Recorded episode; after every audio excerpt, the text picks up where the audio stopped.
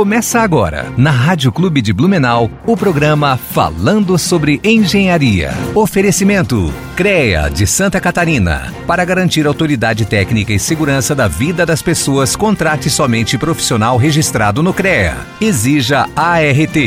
AEANVI integrando profissionais para o desenvolvimento de um futuro com responsabilidade social. Engenheiros e arquitetos, associe-se e conte com um pacote de benefícios. Bom dia, sejam muito bem-vindos a mais um programa falando sobre engenharia. Eu sou a Glaucia Guebin, engenheira florestal, apresentadora do programa Falando sobre Engenharia aqui na Rádio Clube de Blumenau. Espero que vocês tenham passado uma boa semana e vamos aí com mais um programa falando sobre engenharia. Para você que está aproveitando as férias, né, trazer aqui informação, a gente sempre traz um convidado especial aí para trazer algumas informações de alguma área de atuação. E para o programa de hoje a gente resolveu trazer um colega o Hugo Klein, que é engenheiro mecânico e tem uma longa trajetória aí de profissão e vai conversar um pouquinho aqui sobre toda essa experiência profissional que ele tem e também o porquê ele escolheu a engenharia, o que, que ele faz hoje e algumas aí perspectivas para o ano de 2021 e quem sabe para mais adiante. Então, seja muito bem-vindo ao programa, Hugo. Bom dia, muito obrigado, engenheira Gláucia, né? Bom dia, ouvintes da, da Rádio Clube. Eu fico muito lisonjeado pelo convite.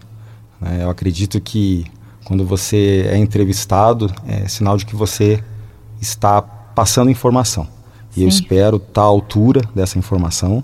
Fico muito feliz pelo convite e que puder ajudar para contribuir para o desenvolvimento da nossa profissão, profissão que amamos tanto, Sim, verdade. Né, que desde criança escolhi para mim ser. Uhum.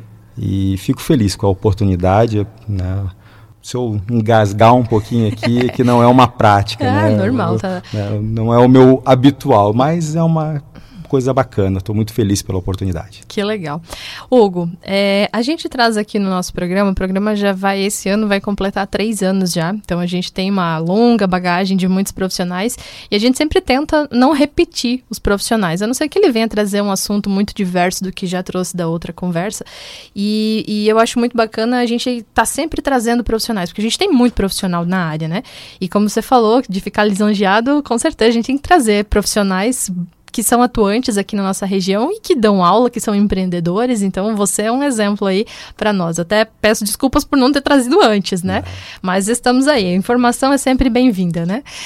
Hugo, é, os outros convidados e convidadas que a gente trouxe aqui no nosso programa, a gente sempre começa falando sobre como a pessoa escolheu a profissão.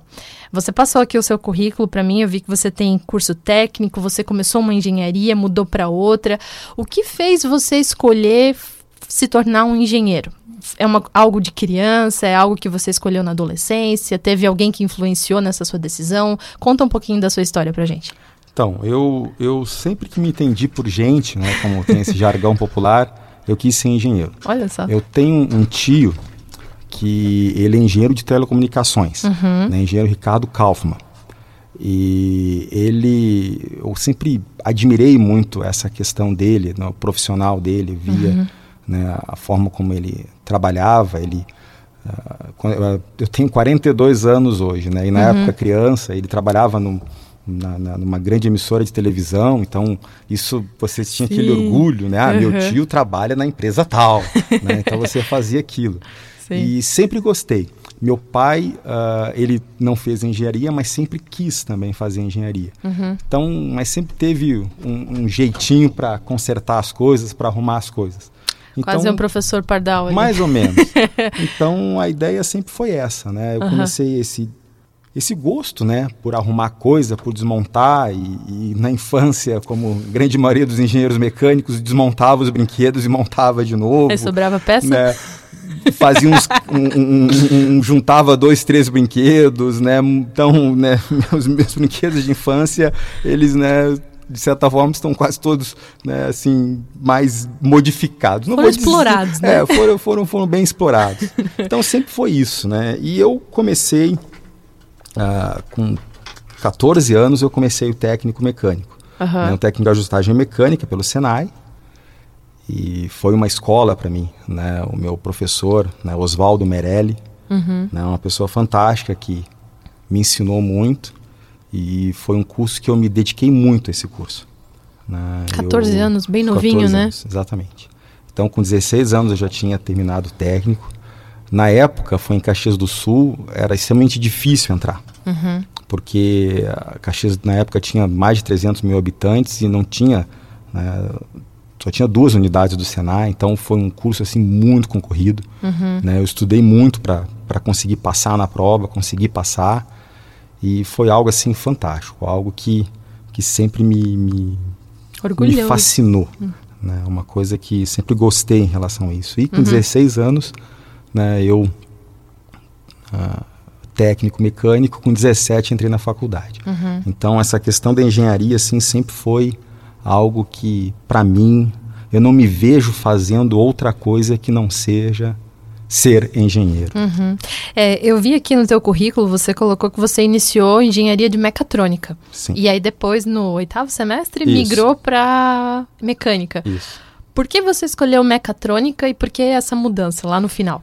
A mecatrônica, ela era uma coisa nova. Uhum. É, o nome correto até é Engenharia de Automação e Controle. Uhum. Então era uma coisa nova, algo assim moderno, que estava na moda, assim, uhum. e aquela coisa assim de robô, tudo mais.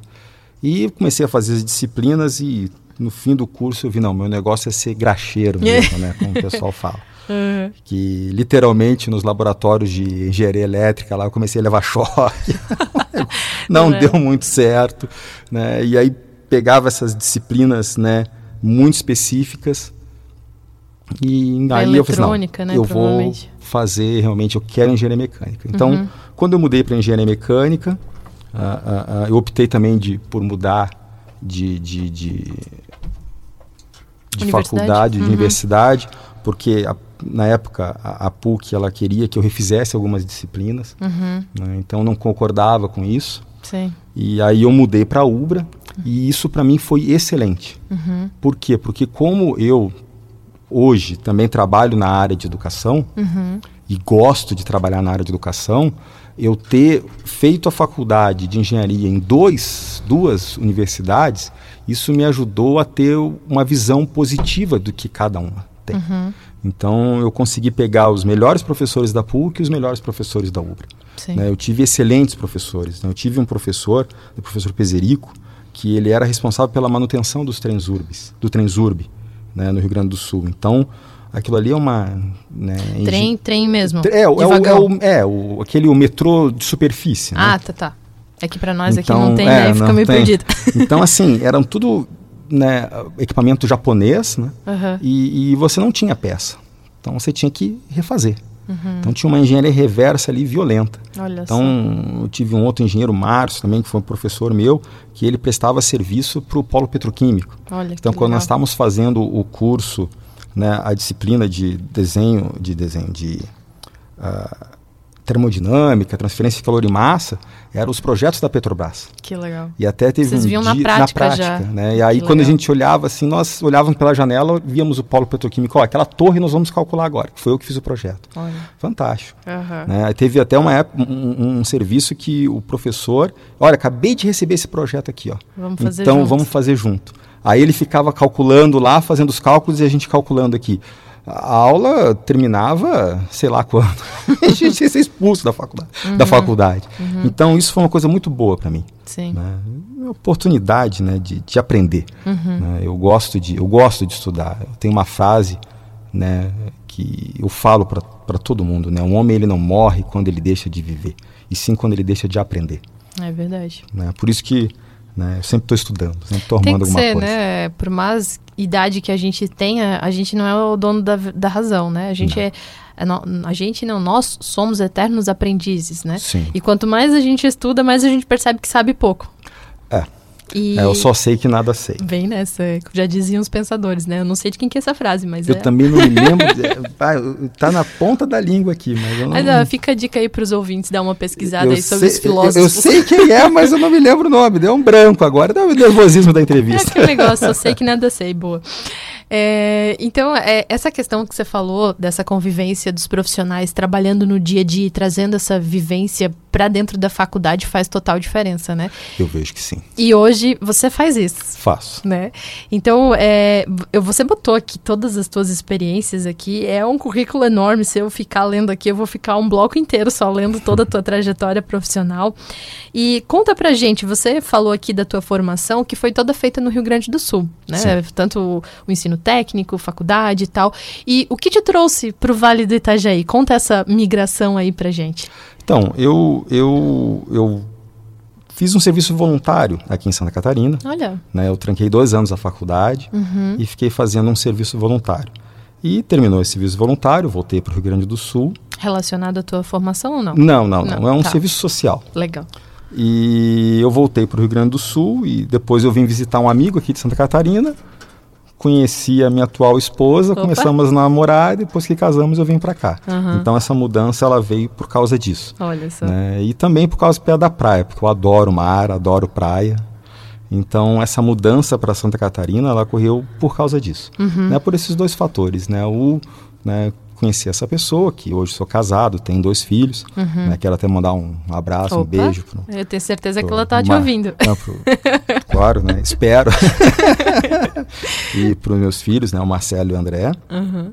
E essa questão, assim, eu sempre gostei de, de praia, sempre gostei de, de mar. Então, uhum. sabe, vamos juntar um fome com a vontade de comer. É, né? pois é. Tô indo bem pouco, queria vir mais, né? Mas, enfim. Faz então, parte. essa mudança para Santa Catarina, ela, ela surgiu por essa situação. Uhum. E foi uma coisa até interessante, porque aqui em Santa Catarina, no Rio Grande do Sul, né, eu sempre trabalhei com desenvolvimento de projetos. Uhum. Eu sempre gostei de projetar.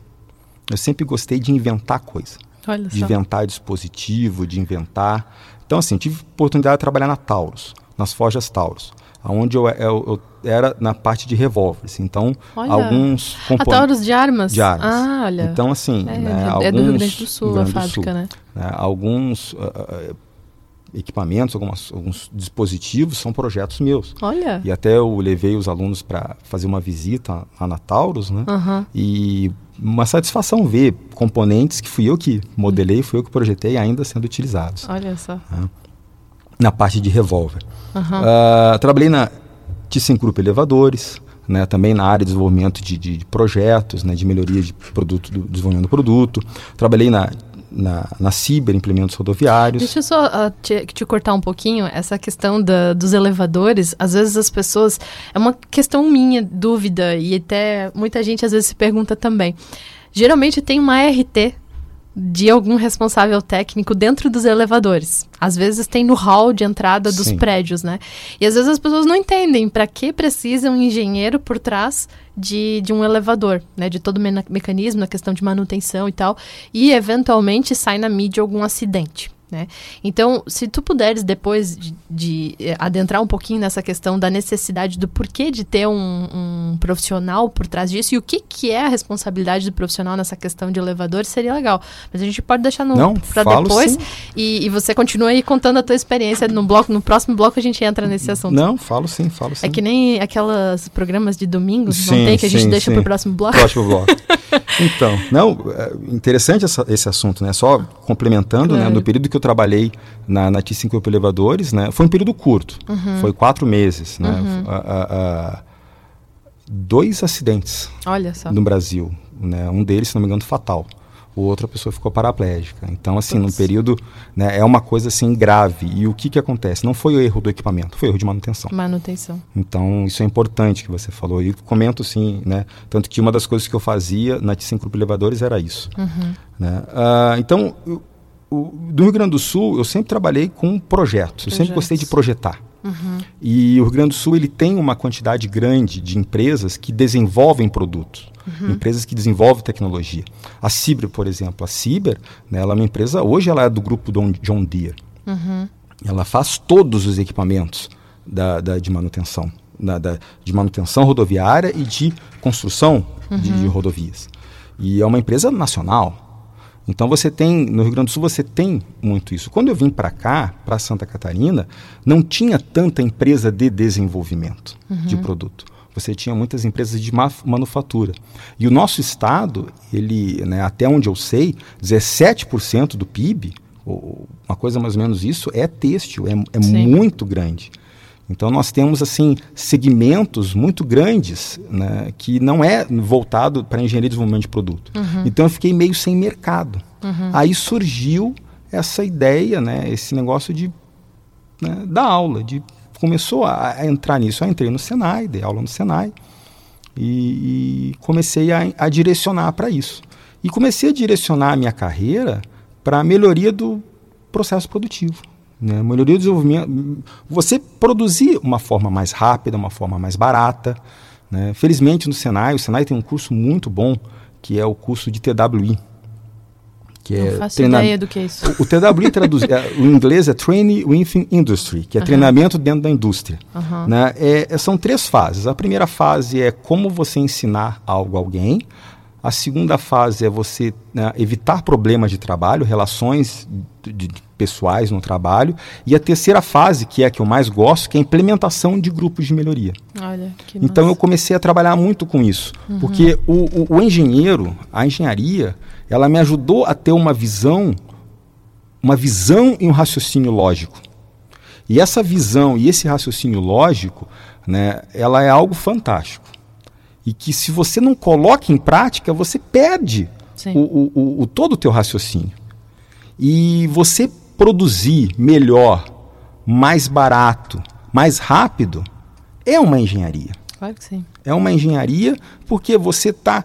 E, e qual que é a vantagem disso? Que você consegue entender como que o produto vai ser desenvolvido, como que ele vai ser fabricado e como que ele vai ser implementado. Uhum. Então eu direcionei a minha carreira profissional dentro dessa área para melhoria do processo produtivo. Então no Senai eu fiz muito desse, desse curso, que eu fiz o curso de instrutor dessa metodologia. E trabalhei com consultoria, depois saí do Senai e continuei trabalhando com consultoria e melhoria do processo produtivo. Que legal. E direcionei minha carreira para isso. Fiquei trabalhando uh, uh, uh, diretamente né, com isso. Né? Dava aula, foi quando entrei para a faculdade, então ficava durante o dia fazendo, né, prestando consultoria, melhoria do processo produtivo e à noite, noite lecionando. lecionando. Então foi indo nisso tudo. Né? E agora, recentemente, faz um ano, eu fiz uma outra mudança também.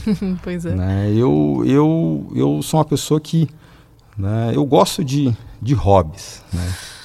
Eu gosto de, de, de arrumar sarna para se coçar, como a minha mãe fala. né? E tem alguns hobbies que eu gosto. Né? Eu gosto de quebra-cabeça.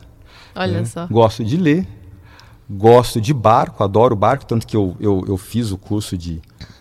também aqui. um tecnólogo em construção naval. Uhum. Né? São 37, na Univale são 37 disciplinas, né? Uhum. Eu convalidei 20, Olha. fiz 10, faltam 7. Opa. Então vou terminar. Só que agora os, né, as que eu queria fazer eu já fiz. Né? Uhum. E outra coisa que eu gosto é carro. Uhum. Né, eu gosto de carro, mais especificamente né, aquele, a Defender, né, a Land Rover Defender. Então eu né, comprei uma Land Rover Defender, ganhei do meu pai no caso, né? Meu pai não, né, quando eu fiz 18 anos não tinha condições de me dar um carro, né? Vou, aí eu chegou na beleza, né? Aí eu tava olhando tudo, comecei a olhar uma Defender, pai, compra esse carro para mim aí. Ele comprou lá no Rio de Janeiro, trouxe. Aí quando eu fui pagar não, agora presente. Eu, pô, beleza, né? Fechou. Fechou. Então, eu gosto E tu tem ela desde... Não, aí eu vendi, ah, tá. né? Vendi, agora para investir na empresa, uhum. né? Infelizmente nessa época de pandemia aí, né? Mas tu tinha ela até agora há pouco? Sim, sim, mas eu tenho outra, comprei outra. que bom, menos mal, né? Então assim, aí eu eu eu, eu, eu a vendi, né? Pra, uhum investir na empresa e tudo mais. Então. Mas uhum. antes, aí o que acontece? Eu, eu sempre tive dificuldade em achar uma mão de obra especializada. Porque o que, que o que, que, se tem? Né? Infelizmente, é aquela. O, pessoal acha que quando você tem um barco, ou quando você tem um carro, uma caminhonete, você é rico. né? Né? Então eu quis começar a trabalhar nessa área naval, quis começar a trabalhar nessa área de. porque eu gosto de barco, mas não. Estava numa crise muito grande. E aí eu né, cheguei e falei assim: olha, vou trabalhar com carro. Uhum. E montei essa oficina né, mecânica, onde eu trabalho somente com Defender e Discovery 1. Que legal. Somente com esses dois carros. No caso, que é o motor 300 TDI, que é o mecânica E tem mercado? Disso. Olha, Eu vejo que tem porque eu não tenho funcionários. Uhum. Eu trabalho sozinho, uhum. porque eu, como eu falei, eu sou graxeiro, né? Eu gosto Opa. de botar a mão na massa. E eu estou me especializando nessa parte de restauração. Então eu trabalho com restauração. E o meu objetivo é o quê?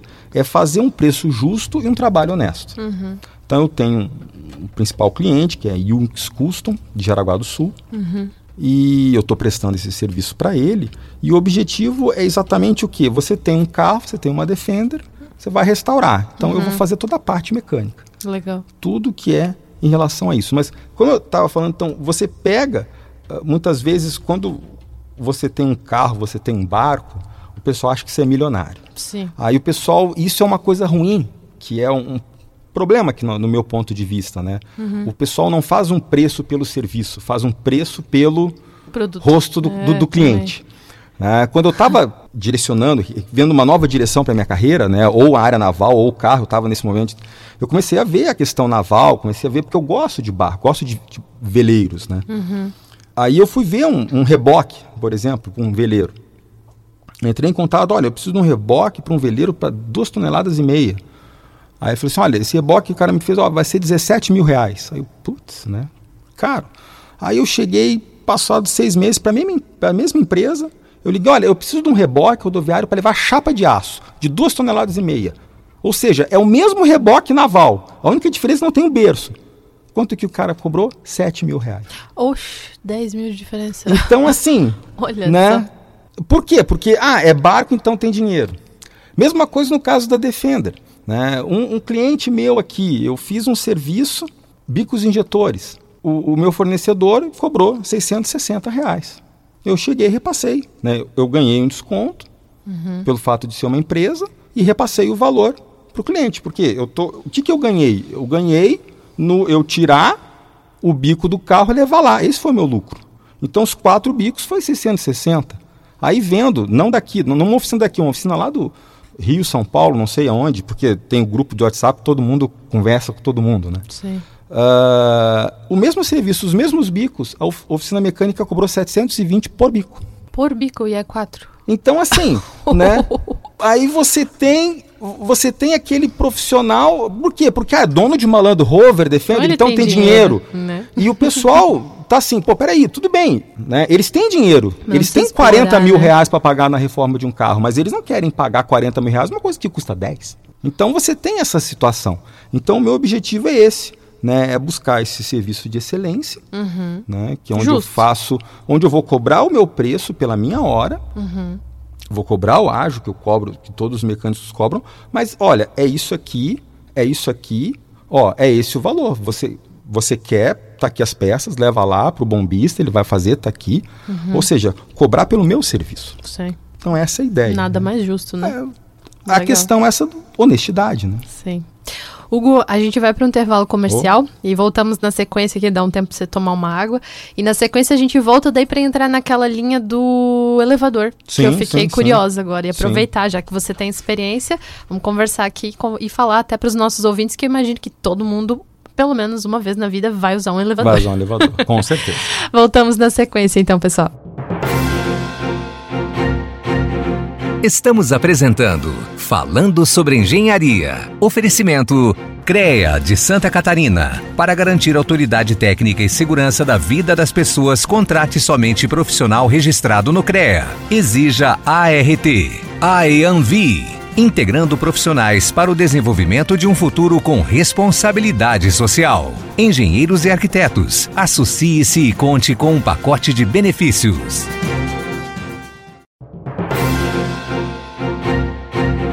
Falando sobre Engenharia. Oferecimento CREA de Santa Catarina. Para garantir autoridade técnica e segurança da vida das pessoas, contrate somente profissional registrado no CREA. Exija ART. AEANVI. Integrando profissionais para o desenvolvimento de um futuro com responsabilidade social. Engenheiros e arquitetos. Associe-se e conte com um pacote de benefícios. Voltamos então, pessoal, com mais um programa falando sobre engenharia. Aqui é a engenheira Glaucia Guebin, sou engenheira florestal e hoje estou entrevistando aqui o meu colega de profissão, né, o engenheiro mecânico Hugo Klein. Tem outros nomes no meio aí, né, Hugo? Tem, Mas eu tem, conheço tem. como Hugo Klein, para mim é mais fácil. Hugo, então, não vamos, vamos seguir aqui o, como é que é, o roteiro dos dos programas de auditório de domingo à tarde, que fica deixando para o último bloco, né? Uhum. Aqui a gente promete, a gente cumpre, né? E, e como no, no, no, primeiro bloco aqui você contou um pouquinho sobre a tua trajetória profissional, tudo que você fez, né? O técnico, a graduação, começou num curso, foi para outro, com todas as tuas experiências aqui, até algo que me surpreendeu da, da Taurus ali, né? uhum. né? Que hoje é referência até... É, muito se fala, né, que o governo está falando tanto aí em benefícios para armamento e tal. E olha só, tu trabalhou lá, que legal. Mas é, uma coisa que me, me gerou uma curiosidade aqui em relação à questão dos elevadores, né? E eu comentei ali no bloco anterior é, essa questão de quase todos os prédios terem a RT do profissional e muitas pessoas verem aquilo, não saberem para que serve, outras não têm exposição, porque também não é obrigatório, né? Você precisa ter se aparecer algum fiscal. Mas eu queria que você falasse um pouquinho dessa tua experiência, por mais que ela tenha sido breve, né? Mas dessa tua experiência trabalhando nessa empresa de manutenção aí de elevadores e por que a necessidade de um profissional da engenharia nessa área? É, então, uh, eu, eu trabalhei, a ThyssenKrupp Elevadores, né, fabricante de elevadores, era a antiga SUR, no Rio Grande do uhum. Sul, e no período que eu trabalhei lá, eles fabricavam em torno de 300 a 400 elevadores mês. Nossa, é bastante. Então é bastante elevador. É, e não eram a principal do Brasil. A principal do Brasil fabricava em torno de 600 a 800 elevadores mês. Outra então, empresa. Você, outra empresa. Não me lembro, acho que é Atlas, não me lembro o nome uhum. correto. Então, nessas duas empresas aí você tinha mais de mil elevadores mês. Né? Então é bastante coisa. Então o que eu falo em relação a elevadores? O elevador é um dos, se não o né, meio de transporte mais seguro do mundo. Uhum. É, uma, é, uma, é um, um elevador, lógico, que de uma empresa que utiliza, que projeta elevadores com dispositivos de segurança. Uhum. O elevador ele tem vários dispositivos de segurança. Eu não, eu não, eu não, eu não sou especialista, né? Uhum. Você, né? Eu não posso, eu não estou aqui falando em nome das empresas, claro né? De forma uhum. alguma. Né? Não, não, não, não, não, estou aqui representando nenhuma empresa, né? não, não trabalho com isso, mas é uma coisa que está 100% vinculada à engenharia e que realmente é importante né? esse, esse, fato.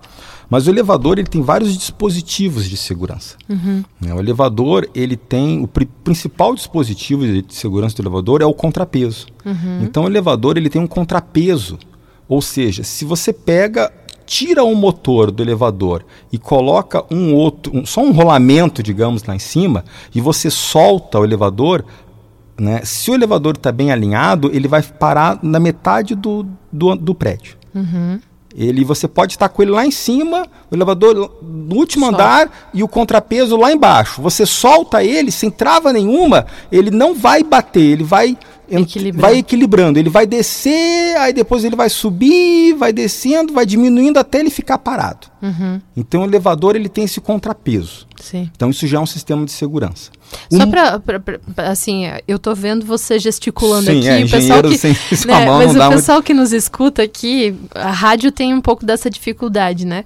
É, e como a gente não está fazendo transmissão ao vivo pelo Facebook, o pessoal talvez não, não consiga imaginar. Mas tenta trazer um exemplo para a galera entender essa questão do contrapeso. É que nem uma mola.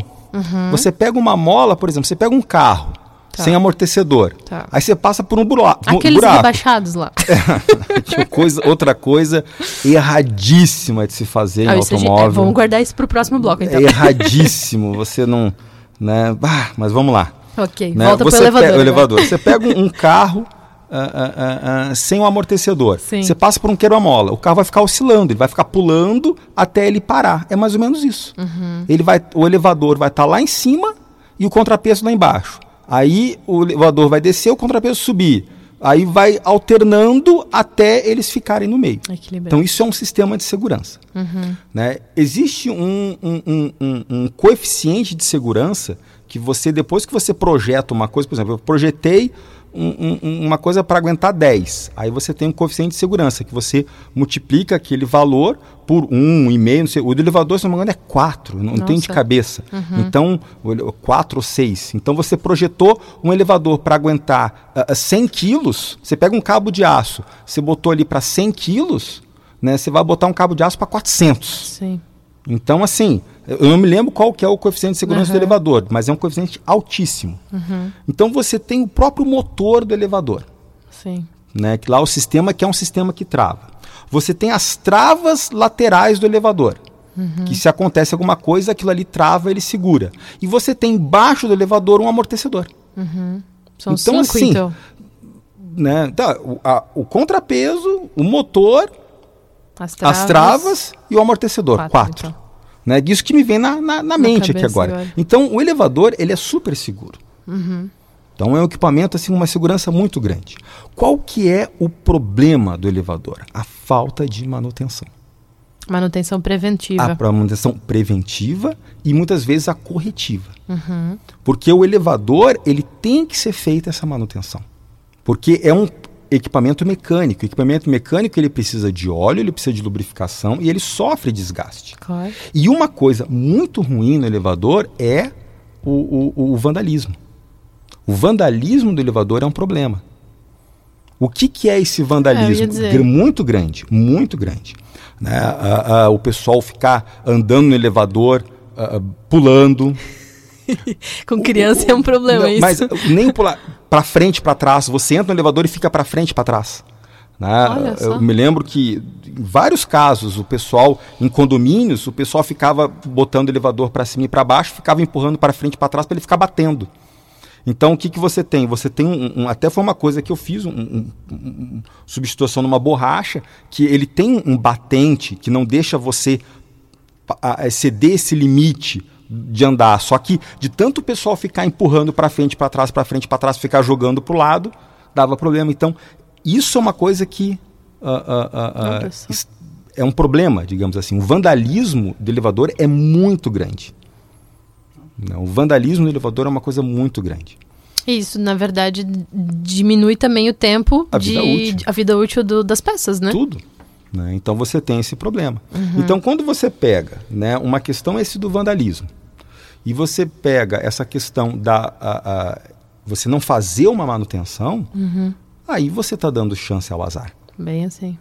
E existem dois tipos de elevadores. Existem o elevador aquele que a porta ela abre lateralmente, uhum. tanto a porta do andar como a porta do, do, do elevador, uhum. que é o elevador mais seguro, porque quando você tem essa abertura, você está vendo o elevador uhum. e tem aquele elevador ah, porta, né? perigoso, é aquele que você abre a porta. Uhum. Esse é perigosíssimo.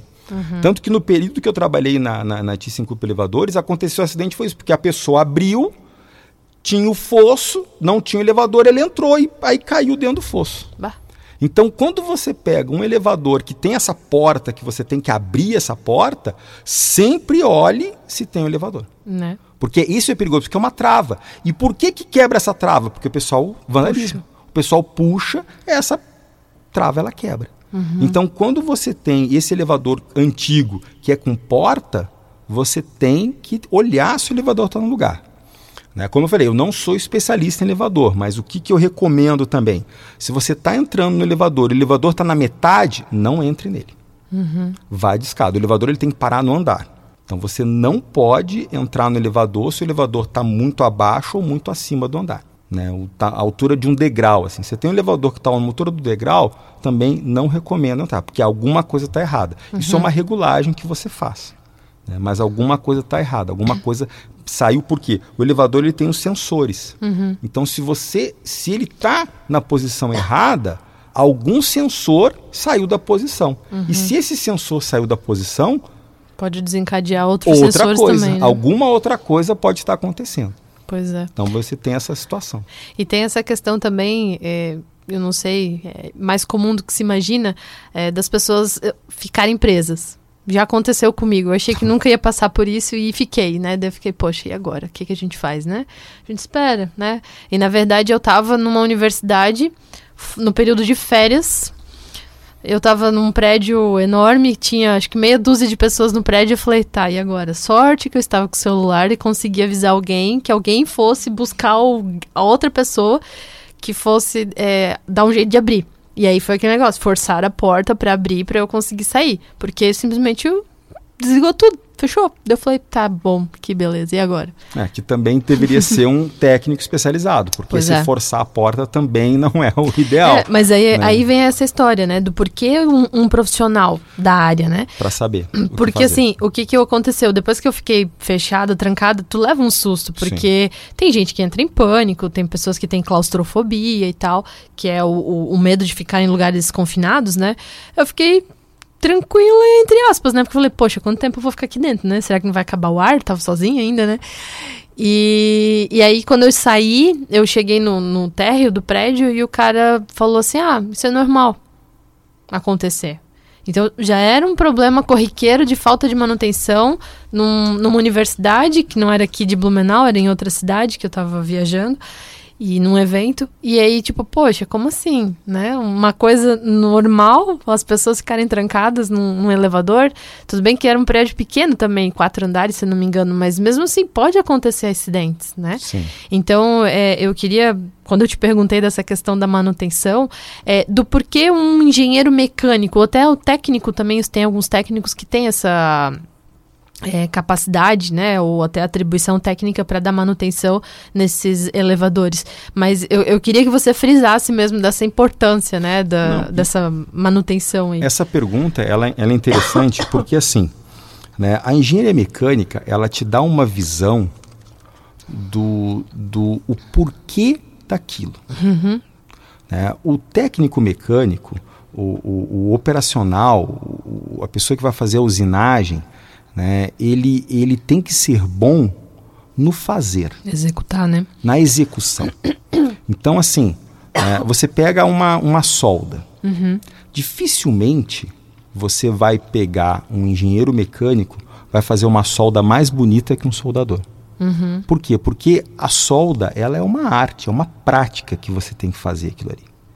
Então, a engenharia, né, a engenharia mecânica, você vai ter esse entendimento do que pode e o que não pode. Uhum.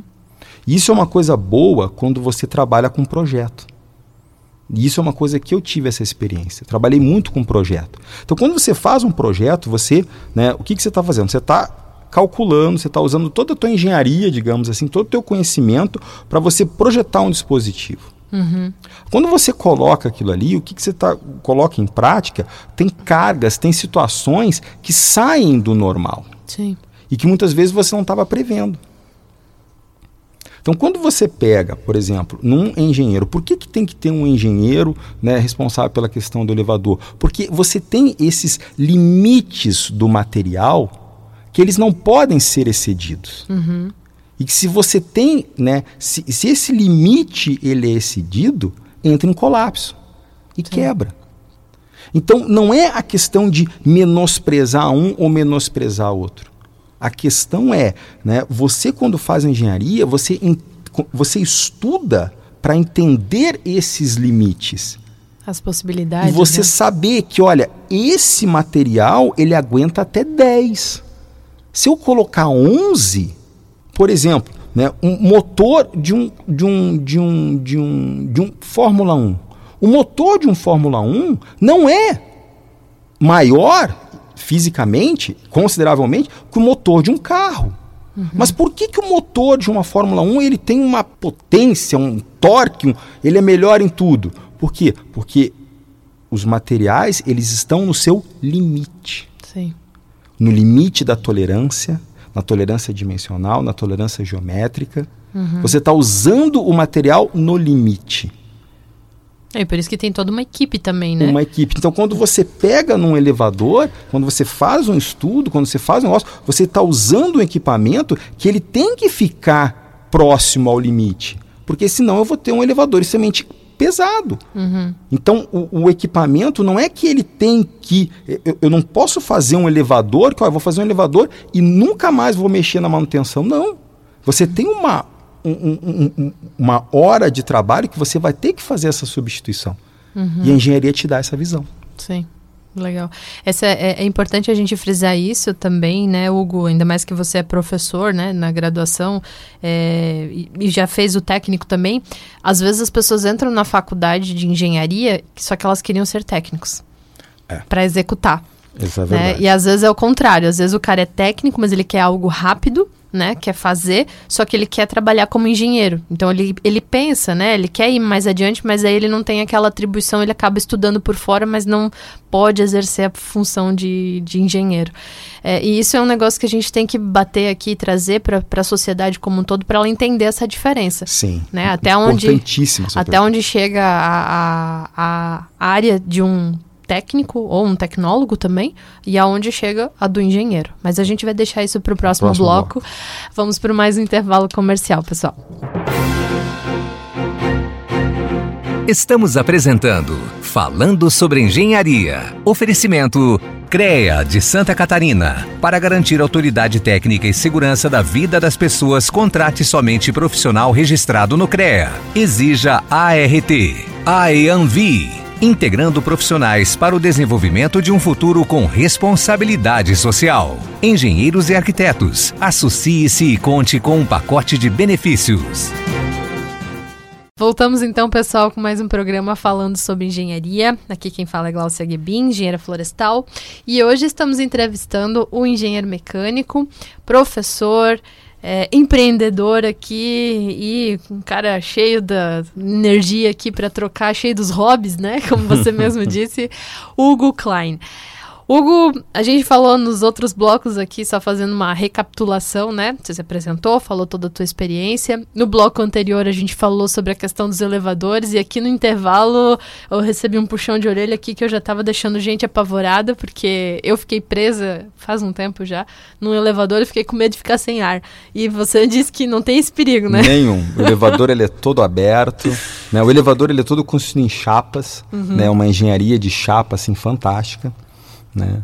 Ah, ah, é uma coisa assim, tem aquele famoso fator cada de dobra de chapa aí que o elevador, no ThyssenKrupp tira isso de letra, né? De todas as que trabalham com chapa, né? Uhum. Mas o elevador ele tem todo um sistema de aberturas, você não não fica Sem ar. sem ar.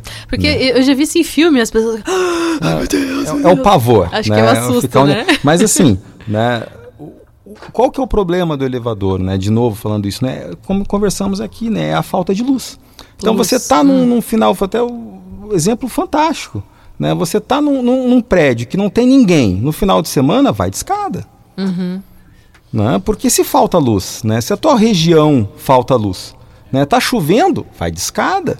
Porque Ih. tem esse perigo de faltar luz. Se faltou luz, não tem o que fazer. E esses, ah, esses prédios aí de 10, 12, 15 É um andares. ótimo exercício. Então aí, ó. um ótimo exercício. Né? Lógico, dentro de uma possibilidade. Né? Mas o, o, o, o- toma esses cuidados. Mas em relação à segurança, o elevador é muito, muito, muito seguro. É 100% seguro. Lógico, desde que seja um elevador de uma empresa. ah, ah, Que correta. uma empresa tal, né? que faz um elevador de uma forma correta. Uma empresa, não vou citar nomes aqui, porque tem várias empresas, mas você pega uma empresa idônea, uma empresa que cumpre os requisitos né, básicos do sistema de elevador. Qualquer elevador, não, não- isso não tem perigo nenhum. nenhum E mesmo. dê manutenção. E que tenha manutenção. Por favor. Né? né? E isso foi uma coisa que a gente estava falando, né? Essa questão, né? O, o- o- até o, o- por que, que tem que ser um engenheiro, essa questão Aham. essa do, do, do- do Do técnico, técnico. e do engenheiro. Né? O técnico, ele tem que operacionalizar. Executar mesmo, Ele né? tem que ser bom nisso. né? Eu fiz o curso técnico de ajustagem mecânica, onde eu aprendi a torno, tornear, fresar, retificar, fazer tudo isso. É algo fantástico, limar, né? Aí a gente até na época brincava, a gente tava limando ali, o, o colega virava pro lado, a gente passava a mão com óleo em cima da peça, assim, do colega. Meu É coisa Deus. de criança, né? De, Adolescente. de adolescente, né? Então, assim, né? são coisas divertidas que a gente compra. Mas o, o na Mas época não faça eu, isso, né? Na, na época que eu fiz o cenário, nós usávamos uma, uma, uma, uma máquina ferramenta que felizmente não se usa mais, que é a plana, que ela é uma é muito perigosa, né? E- Uhum. Tem na serraria também. é, tem, eh, não, ela, eu não, eu não tenho de cabeça se, se foi proibida a sua fabricação ou não, mas é uma, é Mas uma tem os ferramenta. dispositivos de segurança a mais É. agora. Mas é uma ferramenta que a eficiência dela é uma, é uma máquina ferramenta antiga. né? Mas nós tínhamos a fresadora, o torno. Então vamos falar do torno, né? O- a função aquela. Vamos pegar um exemplo do torneiro, por exemplo. Né? O torneiro mecânico ele tem que ter uma prática fantástica. E existem torneiros mecânicos que, que, que eles fazem peças né, fantásticas. Por exemplo, eu estou desmontando agora a caixa de, a caixa de câmbio né, uhum. de, uma, de, uma, de uma Defender. Né? Tem várias peças usinadas com uma precisão fantástica. Quem que fez essa usinagem? Né, quem fez essa usinagem não foi o engenheiro. Foi um torneiro. Foi um torneiro. Foi um técnico em ajustagem mecânica, um técnico mecânico que estudou para isso, que se qualificou para isso. E quando o, o, o, eu me lembro que nós, uh, uh, evoluindo no Senai, né, e os bons alunos, e como professor do, do, que eu fui do Senai, os bons alunos sabiam a diferença das máquinas. Uhum, Eles sabiam, não, essa máquina aqui é boa, não, essa máquina aqui é ruim. Pô, você pegava todos os, to os tornos igualzinho, mas não. Ele sabe, não, esse aqui é bom, esse aqui é ruim. Então você começa a fazer isso. Uhum. Então você começa a ter essa experiência. E é isso que você está estudando. E você não é de forma alguma diminuído por causa disso. O soldador, né, o, é aquele cara que, operacional que ele vai desenvolver isso, essa questão prática. Uhum. Então, isso que ele está se qualificando. A engenharia, você está entendendo a questão do material. A engenharia, você, tá, você tem que estudar a questão da lógica. A engenharia, você tem que estudar a questão de o que você pode tirar daquilo. Uhum. Né? A empresa, como que as empresas faziam antigamente? Né? Tem empresas que fazem também. Qual que é o teu preço? O teu preço é o teu custo mais o teu lucro. A empresa que faz isso está feliz da vida. A empresa que consegue falar, o meu preço é esse, é, ó, eu paguei 10, o meu lucro vai ser 5, o meu preço é 15. Fechou. Fechou. Mas como que é o mercado hoje? O preço é dado pelo, pelo, pelo mercado. Aí você tem, qual que é, como é que é o teu lucro? Né? É o preço dado pelo mercado menos o teu custo. Então você tem que reduzir o teu custo. E como que você reduz o custo? Melhorando o projeto. Sim. Então você pega, por exemplo, o carro. Ah, o carro de 50 anos atrás é melhor que o carro de hoje? Nunca. Mecanicamente, tecnicamente, nunca. O carro de hoje, a tecnologia que tem é infinitamente melhor. Porque você tem um aço produzido de uma forma com, com, com maior controle no seu processo produtivo. Você tem um processo de solda mais estruturado, você tem um material, a precisão da usinagem é melhor. Mas nós estamos falando de carro, uhum. não de umas porcarias que tem aí no mercado que é carro só no nome. Que aí não. Papelão, aí você pega um Opala, né, seis cilindros, ele é infinitamente melhor do que muita porcaria que tem aí no mercado, com certeza. Mas se você pega dois carros, né, do mesmo nível, você pega um carro, né, um, um, qual carro se estaria no nível do Opala? Porque o Opala eu sei que minha família, meus pais, meu pai Não, teve, meus vamos, tios teve, vamos, vamos falar o Cruze, né? Você pega hoje o, o, o Opala, o, acho que, né? Como eu falei, não quero comprar briga com o pessoal da Chevrolet, né? Mas qual que é o carro hoje da Chevrolet, o, o, que, que era o Opala, que eu uhum. entendo, é o Cruze. Você pega o Cruze, a tecnologia dele é infinitamente melhor do que o do Opala. Uhum. Né? O material ele é melhor, as coisas são melhores. Por quê? Porque evoluiu. E a engenharia é isso.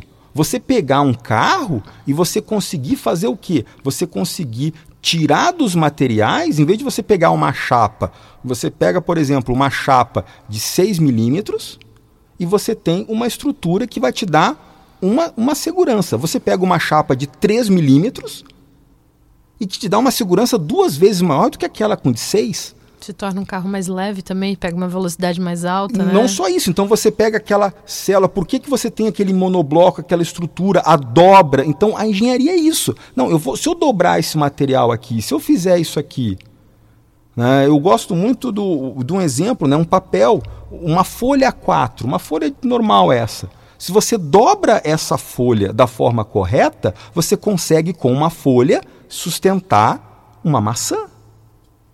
É verdade. Agora, Faz se um você origami ali. um origami, você, uhum. então você está usando isso, então, engenharia é isso. Uhum. E isso que eu chamo a atenção muitas vezes para os alunos. Muitos alunos eles estão querendo um diploma. Sim. Ah, a faculdade ela não tem laboratório. Tá, mas teu cérebro é um laboratório. Tira a dúvida do professor. O que eu falo para todos os meus Suga, alunos, né? o professor de antigamente, ele era um gestor, ele era um, um, uma fonte de conhecimento. Uhum. Hoje, um professor é um gerente de conhecimento. Sim. Há, há 30 anos atrás, aonde que você detinha o conhecimento? O professor que ia para o estrangeiro, fazia uma pesquisa, voltava, publicava um livro. Então, essa pessoa, ela, ela detinha conhecimento, ela passava. Hoje em dia, você tem acesso ao estudo, você não precisa ir para o exterior. Você uhum. vai no oráculo moderno, né, que é o Google, né, você pega tudo a informação. Tá então, lá, você né? pega essa informação, o que, que você tem que fazer com o professor? Tirar a dúvida com o professor. Dizer assim, professor, isso aqui é confiável? É isso aqui é confiável? Qual é a sua opinião em relação a isso aqui? Né? Como é que é isso aqui? Então o pessoal, ele vai para a sala de aula, né, querendo aprender. Não. Você tem que ir para a sala de aula querendo tirar dúvida. Uhum. Então esse curso que eu fiz, por exemplo, do tecnólogo naval, o que, que eu cheguei no começo do professor, professor, qual que é o livro que o senhor recomenda? Recomendo esse, esse, esse. Eu perguntei ele para o semestre anterior. Uhum. Eu cheguei, professor, semestre que vem eu vou ter aula com o senhor. Tá? Quais os livros? Nas férias eu fiquei lendo os livros e eu chegava, tirava as dúvidas do professor. Uhum. Então, isso que você, como aluno, na minha opinião, tem que fazer. Essa é a tendência, né, Hugo? É, os alunos, a, essa nova geração, ela está num, numa. Eu, eu, vejo ela está numa. Como diz assim. Migrando do ensino presencial para o ensino EAD, onde eles estão se tornando autodidatas. Autodidatas em que sentido? Como você mesmo falou, está tudo disponível. Basta o aluno querer. Aquele que é o mais é, interessado, ele vai atrás, ele vai buscar esses antigamente eram ditados superdotados, os que Sim. iam atrás, né? Porque, como você mesmo falou, o professor detinha esse conhecimento. Hoje a gente não. Quem é professor, eu também sou professora, tu é professor, a gente não detém o conhecimento. Às vezes tu chega um aluno na sala, chega com uma pergunta, tu fala, Jesus, onde é que tu tirou essa informação? Que nem eu sabia. Né? Então, assim, é questão da, da gente direcionar. Então, tem muito aluno hoje que está consumindo muito conteúdo de tudo que é forma, só que nem tudo é bom. É Sim. confiável? Né? Então, é, é, essa questão da gente direcionar. Eu, eu falo, você tem filho, teus filhos são adolescentes, né? Não, o mais velho tem 10 e o mais novo tem 7. 7, é, então são pequenos ainda. O meu é mais pequeno ainda, o meu tem 4. Vai fazer 5 agora. E, e a gente percebe uma diferença do por que isso, por que aquilo, por que, que isso aqui, olha só a descoberta que eu fiz, isso com isso faz isso. Deu assim, gente, como assim? Na época dele eu não fazia isso sabe? Então, é, é uma tendência, só que o, o, os alunos de hoje, eu percebo, né, dando aula, eles ainda precisam desse professor trazendo conhecimento, Sim. mas para algumas coisas eles já estão lá na frente. Eles estão nesse período de transição. Era essa palavra que eu estava querendo antes. É, é essa transição que eles não são nem autossuficientes para buscar a informação, fazer como você fez, Sim. estudar antes de chegar com as perguntas. Tem alguns que já são assim.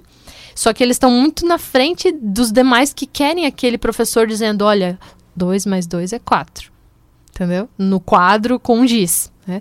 E, e, a gente precisa, nós como professores e que estamos ensinando futuros professores também, a gente precisa trazer isso para o dia a dia e deixar esse alerta para a galera como um todo, né? Para quem nos escuta aqui na rádio, seja que já é profissional, seja pais de futuros alunos aí de engenharia ou de outras áreas, né? Mas assim, busquem o conhecimento, vão atrás, porque o diploma hoje não basta. É, o mercado uh, hoje, ele não. O que você falou é fantástico, porque assim, né?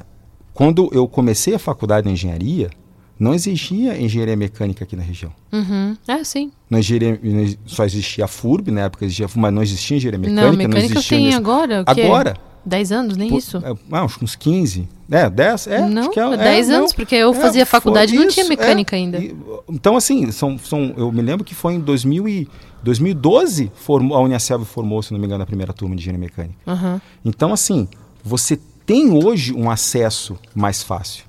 Né? Você tem hoje um acesso mais uhum. fácil. E o que eu vejo, o que está acontecendo, o, o, o, o aluno, né, no modo geral, ele está mais preocupado em ter do que ser. Uhum. Ele está preocupado em ter o diploma de engenheiro, em vez de ser, ser engenheiro. engenheiro. Eu sou engenheiro. Uhum. Então, isso é uma coisa que você falou é fantástico.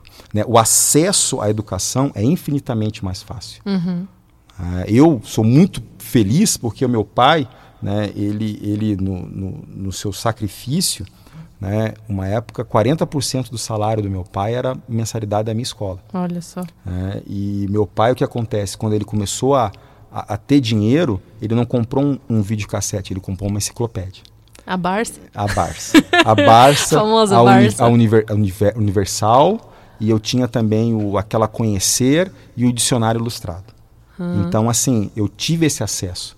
Então, hoje, você tem um acesso muito fácil, mas o pessoal não está preocupado com isso. Então, você, ah, ah, quando você chegava, quando eu comecei a faculdade de engenharia, foram 96 alunos do vestibular. Nossa. Se formaram 12 Olha só. se formaram 12. Hoje você entra 30, 40 alunos, se forma 20, 25. Então você está entrando no mercado muitos profissionais que são, né, que têm o diploma de engenheiro mecânico, mas que conhecimento, infelizmente, ele, Falta, ele, né? é, ele, por quê? Porque você tem, ele está preocupado em ter o diploma. Então, assim, o mercado hoje, ele já, o fato de você apresentar isso, eu falo com todas as letras, né? E na minha opinião, né, com propriedade, né, você apresentar um diploma de engenheiro não é qualificação profissional. Infelizmente não. Por quê? Porque como houve uma demanda de profissional, se abriu cursos. E esse pessoal entrou nesses cursos e muitos, não, eu vou fazer engenharia, vou fazer, mas não entendeu o, o que que é, né? propósito. né?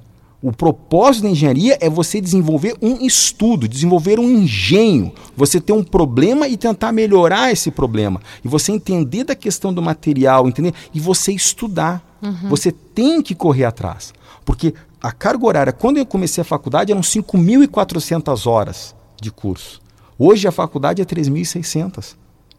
Eu acho que eu já sou dessa leva. né? Então, assim, imagina, você tinha aquela situação ali que. né, eu tenho meu sogro, engenheiro civil. Né? Ele trabalhou como engenheiro, como 40 anos na Sanepar, no Paraná, como engenheiro civil. Na faculdade, ele aprendeu, ele teve uma aula da faculdade de como apontar um lápis. É assim para fazer o desenho.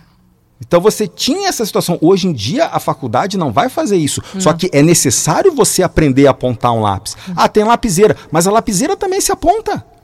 Ah, mas tem o CAD. Mas como que eu vou fazer o CAD? Como que eu vou fazer isso? Eu quero fazer um croquis, eu quero desenvolver uma ideia, quero passar minha informação. Como que eu vou fazer isso? Então, assim, né, uma coisa que também eu posso falar depois também, né, que já estamos terminando aqui, né, eu sempre trabalhei muito com projeto parametrizado, até na própria ThyssenKrupp Elevadores, né, era, não é um software. O que, que a ThyssenKrupp fazia?